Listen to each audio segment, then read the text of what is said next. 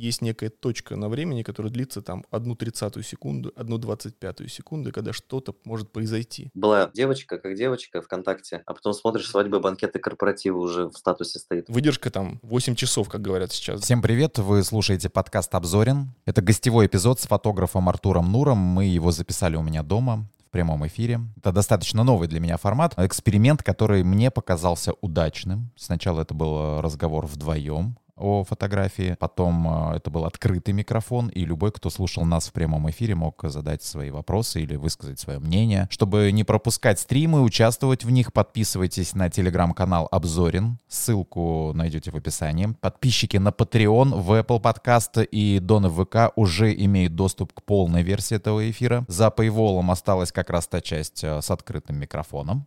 Здесь должен быть музыкальный джингл, после которого начинается запись, но музыканты, так же как и дизайнеры и другие люди, просят за работу денег. Именно поэтому очень важно поддержать подкаст подпиской. Ссылки есть в описании. Ну что, поехали. Сегодня будем говорить про фотографии. Артур уже пришел. Сегодня мы незапланированно оказались втроем. Ко мне еще приехал мой друг из Челябинска, приехал он из Петербурга, Дима. Так что, если вы услышите третьего человека, а возможно и четвертого, это мою супругу, не пугайтесь, все нормально. Мы находимся у меня дома на 24 этаже. Привет, Артур. Да, Паш, привет. Привет, ребят. Сегодня мы решили поговорить про фотографию.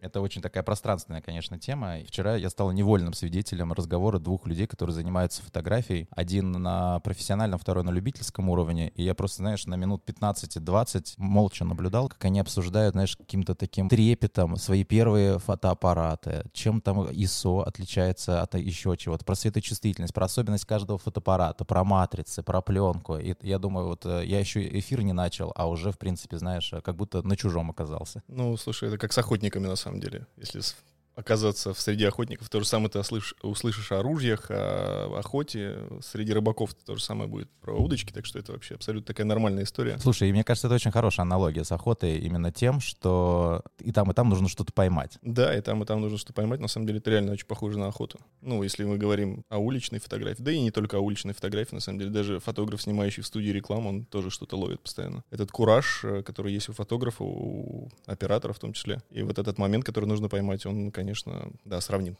Слушай, я был на охоте и был на рыбалке. И вот э, рыбалка мне не вкатила, а охота вкатила. И мне кажется, знаешь, в чем разница? Потому что у меня охота была удачная, а рыбалка была, я просто просидел с удочкой очень долго, и типа ничего. И вот мне кажется, как с лотереей, если первые разы тебе повезло, то потом ты постоянно ищешь подобный кайф какой-то. С фотографией, мне кажется, примерно то же самое. Может быть, может быть, да. Просто, ну, я знал людей, которые и от такой рыбалки получали удовольствие, конечно, но это совсем какие-то вот не про нас, так скажем. Ну, то есть это такая, как форма медитации. Форма медитации какая-то, какая-то, да, да, да. Хотя вот, ну, слушай, есть и фотографии, там в уличной тоже фотографии тоже есть такие дни, но ты, тем не менее, получаешь удовольствие через какое-то время от этого. Бывают такие моменты, что ты берешь фотоаппарат, заряжаешь пленку, идешь по городу и проходишь много километров, там 10-15 бывало я проходил, и и у тебя ничего, то есть как бы вот ничего не поймал, но тем не менее у тебя хорошее настроение, потому что ты взял фотоаппарат, ты прошелся, ты продышался, ты с кем-то пообщался, потому что уличная фотография, если мы сейчас говорим именно о уличной фотографии, это не только результат, так скажем, да, прям обязательный результат, конечно, желательно, но, но это еще и общение с людьми, это вообще, ты как бы становишься частью улицы, сливаешься с ней, и потом выливаясь из нее, получаешь удовольствие, анализируя то, что было, так, так скажем, если кратко. Сейчас Поэтому... очень много людей увлекается фотографией. Очень много увлекается людей фотографией, да. Действительно, фотография сейчас э, очень сильно распространена, так скажем. Она в каждом кипятильнике, в каждом чайнике у нас теперь есть камера. И труд фотографа, так скажем, работа фотографа, она немножечко даже так в какой-то степени не побоюсь этого слова, обесценилась, наверное, потому что э, если раньше, даже в моем детстве, я родился в 84 году, приезд фотографа в школу считался чем-то таким интересным, да, потому что это был человек-фотограф, обладающий какими-то знаниями, навыками, то есть человек, который мог сделать красивые картинки, а, то сейчас фотография, так скажем, обесценилась. Фотографий стало много, стало много фотографов, но, тем не менее, на мой взгляд, не хочу показаться снобом, но количество хороших фотографий не стало больше. Действительно, хороших фотографий. Это интересно, потому что если каждому дали удочку, это еще не значит, что улов у большего числа людей будет э, Абсолютно. хороший. да. Абсолютно, абсолютно, да. То есть э, то, что много фотографов, то, что в каждом телефоне теперь э, есть фотокамера, да, в каждом утюге есть фотокамера практически. Это не значит, что стало много великих фотографов или фотографий много стало великих. То же самое я могу провести аналогию с музыкой. То есть музыкантов э, всегда много, да, но великих мы можем назвать там единицы буквально, да, и великие или великие полотна живописцев, то есть они, ну, сколько их было там, не знаю, да, миллионы, наверное, людей, но в историю вошли единицы. Также с фотографиями в историю вошли фотографии, которые можно уместить в несколько томов, наверное. Знаешь, что интересно, А, что когда я анонсировал наш эфир про фотографию, а, очень много людей сказали, что так и мне есть что сказать. И я реально понял, что среди моих знакомых а, профессиональных фотографов очень много. Они в разных жанрах работают. Мой друг с детства, он, кстати, к нам присоединится, он работает на таких, как бы это назвать-то, я не знаю, правительственные съемки, давай так это назовем. Мгм, мгм. А, то есть это же тоже жанр. Конечно, да. А, Есть, э, вот э, недавно познакомился с девушкой, а, она занимается портретной фотографией, а, ты занимаешься уличной фотографией, очень много Ну, людей. я и портретной частично занимаюсь. Да, да, тоже, да, да, да, конечно. Можете, да, перейти по ссылке, посмотреть фотографии Артура в его профиле в Инстаграме. И жанров становится больше или нет? Или как бы вот есть уже такая база, Ну, за которую прыгать, прыгнуть сложно? Ну, я вообще считаю, что жанр, ну, жанр фотографии, это, конечно, такое понятие немножечко очень сильно растяжимое, так скажем. Портретная та же фотография, да, то есть, ну, какая она портретная? Это жанровый портрет, либо это студийный портрет, то есть все это очень, очень растяжимо, но, тем не менее, если говорить так вот плоско, так скажем, о жанрах, наверное, больше их не стало, там, не знаю, вот, ну, на мой взгляд, по крайней мере, больше. Ну, сейчас э, с приходом рекламы, с приходом э, рыночной экономики, да, конечно, стало больше, наверное, предметной фотографии. Люди фотографируют рекламу, еще что-то. Но в целом, в целом, по большому счету, фотография осталась фотографией. Несмотря на то, что мы снимаем на цифры, у нас технический прогресс какой-то произошел, технический скачок, так скажем, да, жанров прямо так, чтобы они там увеличились как-то в геометрической прогрессии, там То что-то. есть ничего нового не придумали? Человек остался человеком, да, человек остался человеком, э, природа осталась, наша природа осталась неизменной практически, и мы хотим снимать то, что видим. Или то, что хотим продать, например. Вот. Поэтому, как и в прежние времена... Не, ну просто технический прогресс в моей теории а, должен был развить область. Вот развил или нет? С появлением фотоаппарата у каждого в кармане, причем не одного, да, а двух как минимум, появилось ли что-то новое? Ну, фотография стала более доступна, так скажем. Если в начале там э, 20 века, да, если взять 20 век, фотография была, и вообще фотоаппарат был не у всех, и это считалось роскошью, роскошью, да, как хороший там, не знаю, автомобиль, например, да, то сейчас э, хороший, качественный фотоаппарат, в принципе, есть в каждом телефоне, даже не очень дорогом, да. И, естественно, фотография стала более доступна. Если раньше только аристократия могла себе позволить такие вещи, как э, фотографирование свою семью, свою собаку, там, не Но знаю, там свой, не было жанров, наверное. свой, свой дом. Но это, это была жанровая фотография, по сути. Это просто был жанр. Это была жизнь, так скажем, да. То есть люди фотографировали. Если Так, мы- хорошо, уличная фотография была, правительственная съемка, скажем так, Ули- тоже ули- была. у- уличная фотография, кстати, тоже развивалась очень, очень постепенно. Она не сразу возникла, так скажем. Изначально камеры были очень громоздкими и большими. Камеры, не знаю, там была размером с с улей, да. Мгм. И с такой камерой, ну вот, не знаю, там в 1826 году, да, Непсом была сфотографирована улица Легра из окна.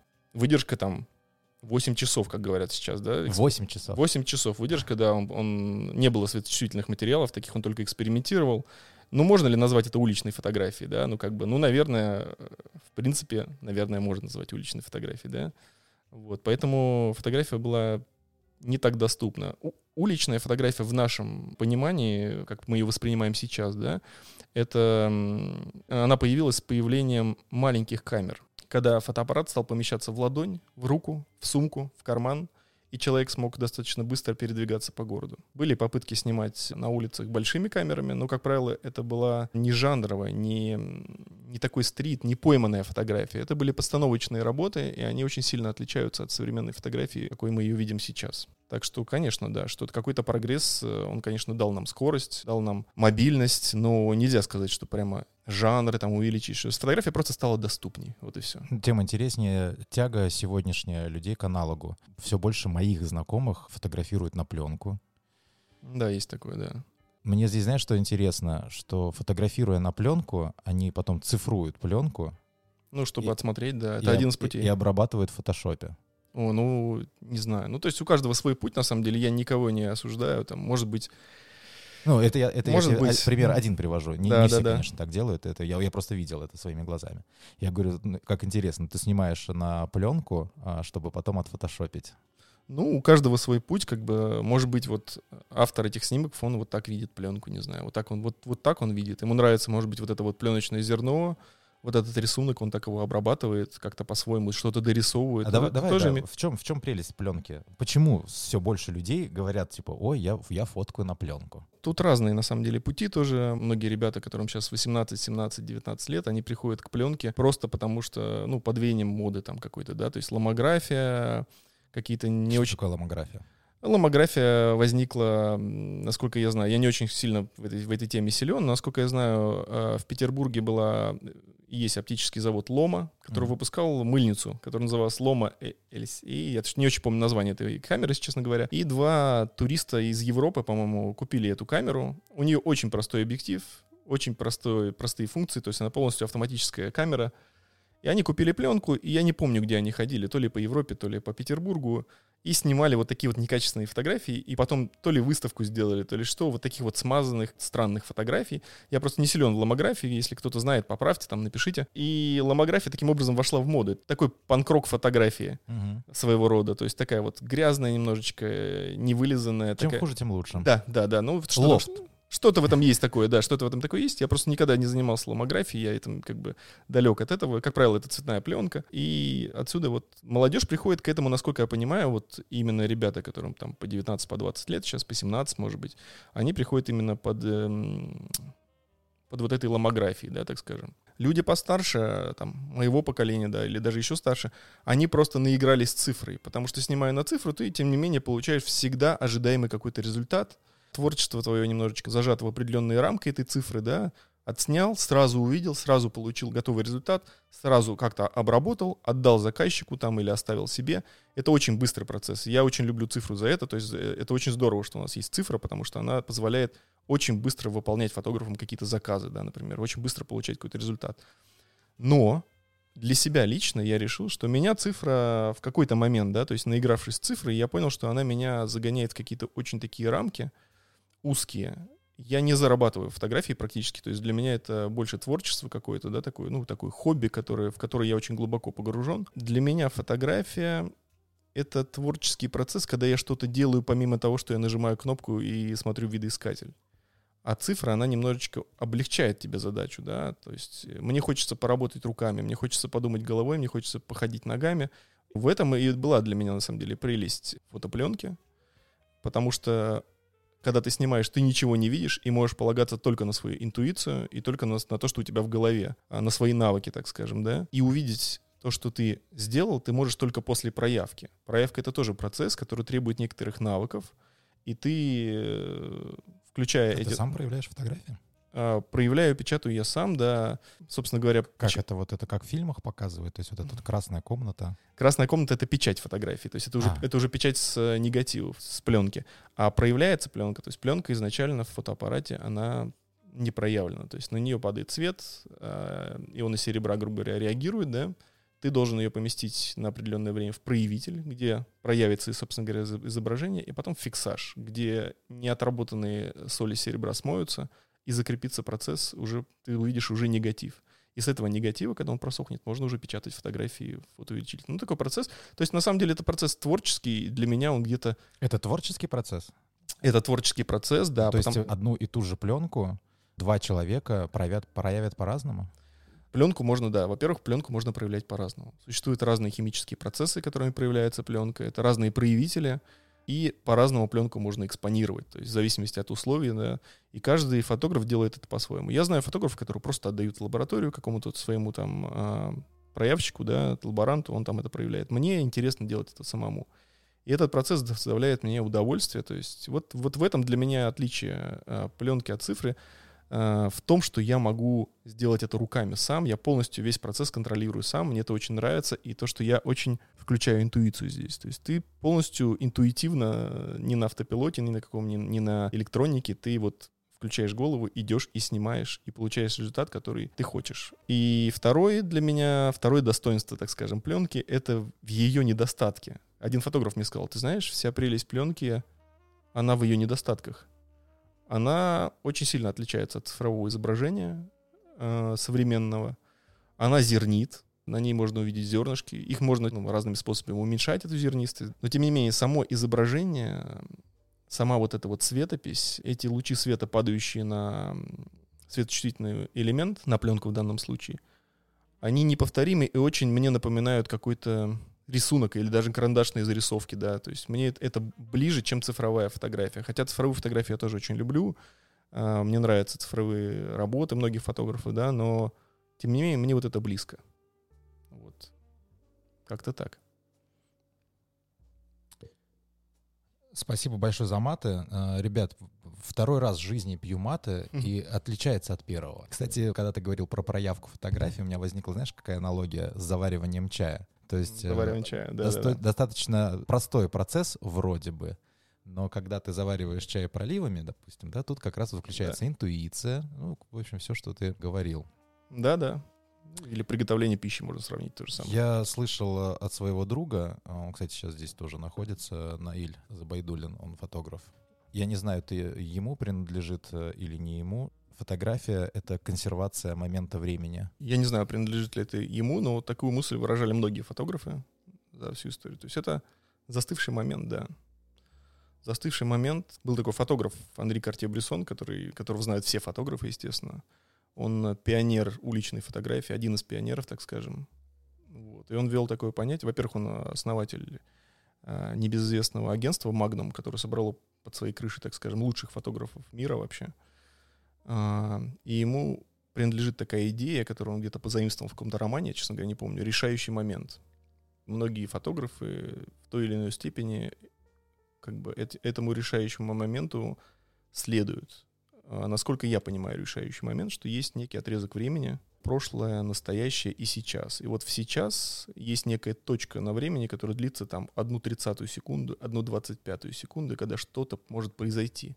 Если в нужный момент оказаться в этом месте и сделать фотографию в этот решающий момент, то ты получишь либо шедевр, либо очень близкое к этому изображение. Ни до этого решающего момента ничего не происходит, ни после, возможно, не происходит. В поисках решающего момента, вот, собственно говоря, Брессон и провел свою жизнь, э, слоняясь по улицам Европы, Москвы, в Париже. Конечно, его фотографии гениальные. Я даже как бы вообще... Даже говорить нечего, кто, кто, может быть, не знает, может быть, есть такие люди далекие от фотографии, посмотрите его работы. И отчасти я с ним абсолютно согласен. Да, Очень что- сложно, наверное, да, описать словами. Это надо видеть. Но вот можешь э, описать именно свои ощущения от фотографии, вот от, от его? А, от одной какой-нибудь, может быть, люби. Может быть, не от его, вообще без разницы. Ну, то есть, какие эмоции? Эмоции от фотографии? Да. Слушай, Ну, ну... вот именно от конкретной. Я хочу, чтобы ты ее описал прямо. Конкретные фотографии. Слушай, ну у Брессона очень много фотографий. У него есть... э, ну, если мы говорим о Брессоне, да, то есть, ну, для меня много просто фотографов. Я просто Брессона назвал как одного из первых, который на меня повлиял, так скажем, да, то есть я тут, тут я как бы не оригинальный вообще, вообще. То есть для меня это вот э, Брессон, Роберт Капа, да, то есть такие имена, которые... А фотографы Магнума в целом, это люди, которые на меня очень сильно повлияли. Ну, все их фотографии, это фотографии, которые ты не просто смотришь, как современный Инстаграм, грубо говоря, ну, хотя в Инстаграме тоже есть очень гениальные люди, ты не просто так, о, там, увидел фотографию, ты, открывая фотографию, ты ее читаешь как небольшой рассказ. В этом прелесть фотографии, в этом прелесть великой фотографии, что ты ее открываешь, и ты не просто смотришь на нее, а ты хочешь ее прочитать. У тебя очень много мыслей в голове возникает. А это все видят или нет? Вот э, я просто Я думаю, многие. с живописью же примерно так же. Я Да. прихожу в музей, Конечно, конечно. смотрю на картину и думаю, что здесь зашито. Да, да. С фотографией абсолютно так же, на самом деле. Абсолютно. Ну, просто в 80% наверное, случаев я не понимаю, что там зашито. Возможно, нету базы. Ну, а фотографии понимаешь, потому что она ближе к нашему времени, вероятно, да? То есть ты понимаешь, почему, то есть ты понимаешь, насколько это, ну, для меня, по крайней мере, как для фотографа, да, хотя я себя там не считаю профи каким-то, но я это понимаю, потому что Например, у Брессона есть фотография, где человек бежит через э, лужу, через, перепрыгивает в темное время суток, там такая доска лежит. Я не помню, как называется снимок, к сожалению. Но я понимаю, что, вероятно, он очень много времени провел на улице. Как сказал кто-то из великих фотографов, если хочешь стать хорошим фотографом, купи себе хорошие ботинки, потому что придется очень много ходить. Я понимаю, что, вероятно, ему пришлось много ждать, много выжидать. Вероятно, может быть, это место даже он когда-то приметил и когда-то видел эту фотографию в голове даже.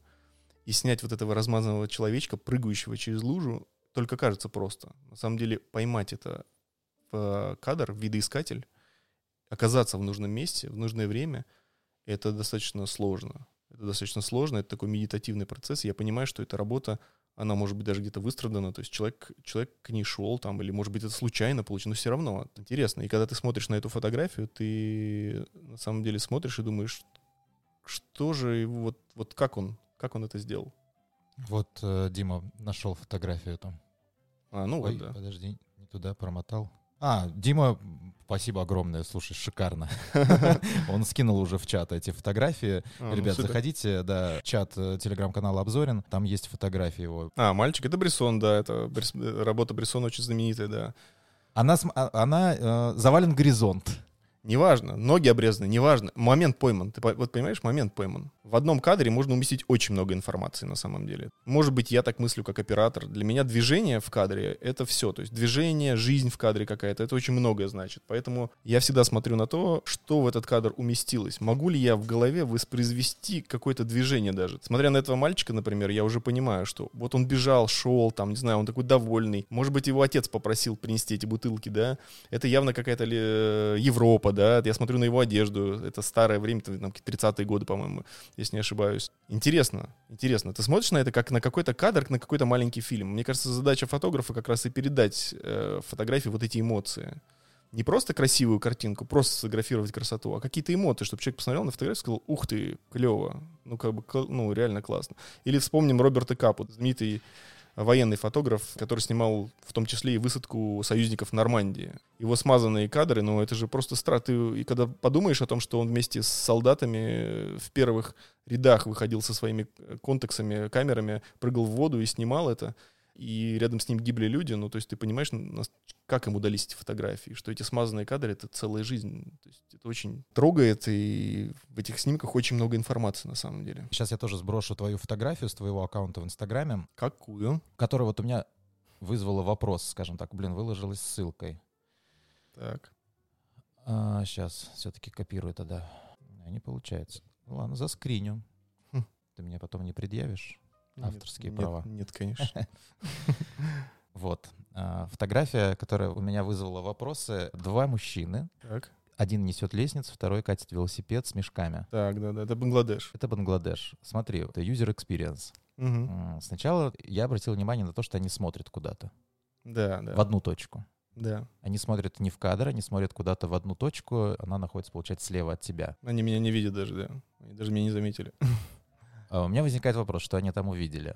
Второе, кто это? Это работяги, ну, это рабочие какие-то. Потому что, ну, вот он катит велосипед с мешками, что это за мешки могут быть? Ну, там, не знаю, э, строительные смеси, что, ну, те- раз у него лестница на руке, значит, они, что-то, мне кажется, связано со стройкой. А потом диссонанс, они в белой одежде, и она вроде не, ну, она, видно, что не, не свежая. Но она не грязная, то есть они не чумазые. А в моем понимании, если рабочий, то он должен быть такой немножечко э, чумазенький. Мгм. А, Потом обращаю внимание так, на национальность. Кто это? У меня, ну, то есть это понятно, что либо Индия у меня было предположение. Рядом, да. Я показал эту фотографию, с кем мы ее обсуждали? Дим, с тобой?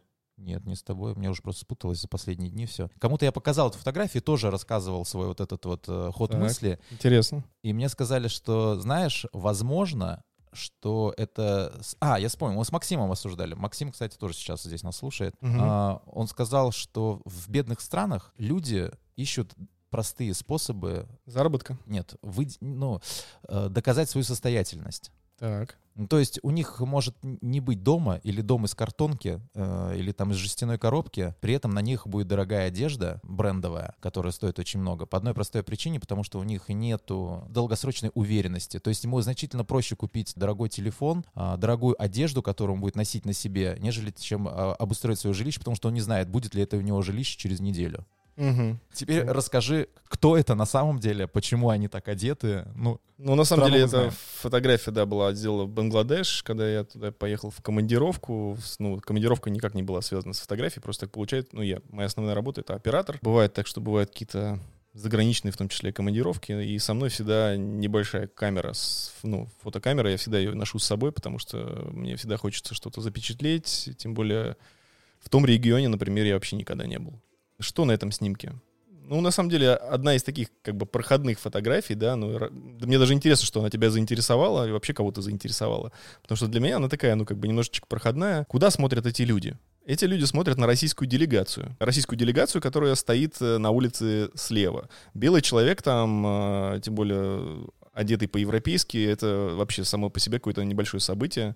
Им вообще интересно. То есть они вообще смотрят на всех белых людей очень интересно. Они хотят с тобой сфотографироваться, они хотят с тобой пообщаться, взять тебя за руку, э, дают тебе своего ребенка, чтобы ты его как-то там поддержал. Им просто интересно. Белая одежда. Э, Бангладеш мусульманская страна, в основном все мусульмане. И это не форма какого-то выделения, это не способ как-то выделиться из толпы, это просто белая мусульманская одежда, я не помню, как она называется, к сожалению. Они ходят все в ней ну, практически. потому что жарко.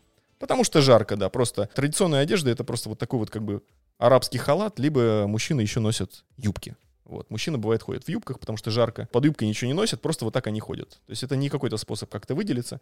А одежда тебе еще может показаться какой-то брендовой. Может быть, там сандалии какие-то брендовые тебе показались. Потому что в Бангладеш отшива... Рубашка, рубашка. А, рубашка. Мгм. Потому что в Бангладеш отшивается там чуть ли не 70% всей брендовой одежды для мира, особенно для Америки. То есть для Америки, для Канады. Кельвин Кляйн, э, по-моему, Версачи, Гэс, еще что-то. Все, и все это стоит там сущие копейки абсолютно. То есть, ну, там на наши деньги джинсы какие-нибудь брендовые могут стоить 300 рублей. Многие э, там селебрити не покупают эту одежду, потому что на этих заводах эм, Рабский при- труд. привлекаются дети. А, де- детский. Да, не знаю, как сейчас обстановка сейчас с этим обстоит, да, но вот как бы считается, что там привлекает детский труд, поэтому многие не покупают одежду. Хотя вся Америка, вся Канада, вся Мексика, по-моему, носит вот именно одежду, отшитую в Бангладеш. Нам поставляется в э, Восточную Европу одежда, отшитая м, в Китае. К ним, для них Китай как бы это Бангладеш. Даже бедные люди, живут они действительно в коробках очень часто. Это самая густонаселенная вообще страна в мире. По улицам ты проходишь вот так вот, сжав плечи, очень много народу. Но очень часто можно увидеть людей очень хорошо одетых, потому что одежда действительно даже для небогатого человека стоит копейки. Вот как бы и все. А чем меня заинтересовали эти люди, что они действительно мужчина нес э, очень огромную просто лестницу какую-то, и идя по улице, он смотрел в нее как в раму. То есть мне понравилось, посмотреть на второго мужчину, который подальше, он смотрит через на происходящее как бы через раму вот этих вот ступенек, так скажем, лесен- мгм. лесенок. Я считаю эту фотографию немножечко проходной, то есть мне просто просто персонажи заинтересовали, как он несет лестницу, это что-то такое в этом мне показалось интересное. Вот, поэтому я снял, выложил. Вот, так что вот, отвечая на твой вопрос, ничего удивительного в этом снимке как бы нет, на самом деле. А должны такие эмоции быть? Ну, типа, прямо вот удивительно. Да нет, на самом деле. Ну вот, э, когда мы смотрим фильм, ведь не каждый фильм должен нас, не каждая Вот, комедия... вот я поэтому, да, я так сказал, что, ну, мое ощущение такое, что должны просто возникать вопросы. А, ну, хорошо, да, если они есть, это хорошо. То есть меня на самом деле удивило, потому что мне показалось, что это моя работа такая. Мне она, как бы мне всегда казалось, что вот эта именно фотография, она для меня какая-то вот такая интересная. Я ее просто выложил для того, чтобы она как бы была, да. И мне всегда интересно, когда люди, сма- которые смотрят со стороны, говорят, слушай, вот, ну, вот снимок там типа интересный, как он был снят? Я говорю, какой? Я даже могу, ну, я даже не сразу вспомнил, если честно. Вот. Мне кажется, это здорово, что это происходит, что вызывает какие-то эмоции, это классно. Отлично. Тут, опять же, должен быть э, какой-то джингл, и я напоминаю вам, что это не полная версия стрима. Полная доступна подписчикам в Apple Podcast, на Патреоне и донам в ВК. Там в формате открытого микрофона. К нам присоединились другие фотографы, которые работают в других жанрах. Мы обсуждали с ними стили ню, э, съемку от бедра, как определяются шедевры и как достичь э, предела совершенства, фотографируя на телефон. О, вот это оно. Это просто на уровне чувства и эмоций. То есть появляется какой-то такой микрооргазм. А, Фотографией нюшно я занимаюсь, наверное, пять лет. То есть я как только взял в руки фотоаппарат, я сразу же для себя понял то, что хочу снимать именно это. когда ты уже как-то называешь фотографию, у зрителя э, моментально выстраивается какая-то цепочка в голове. Оформляйте подписку, тем самым вы поддержите подкаст, тут появятся джинглы. Ну а вам станут доступны премьеры эпизодов, бонусный и эксклюзивный контент. Принимать участие и слушать стримы можно в моем телеграм-канале, ссылки в описании. Подписывайтесь, комментируйте. Всем пока.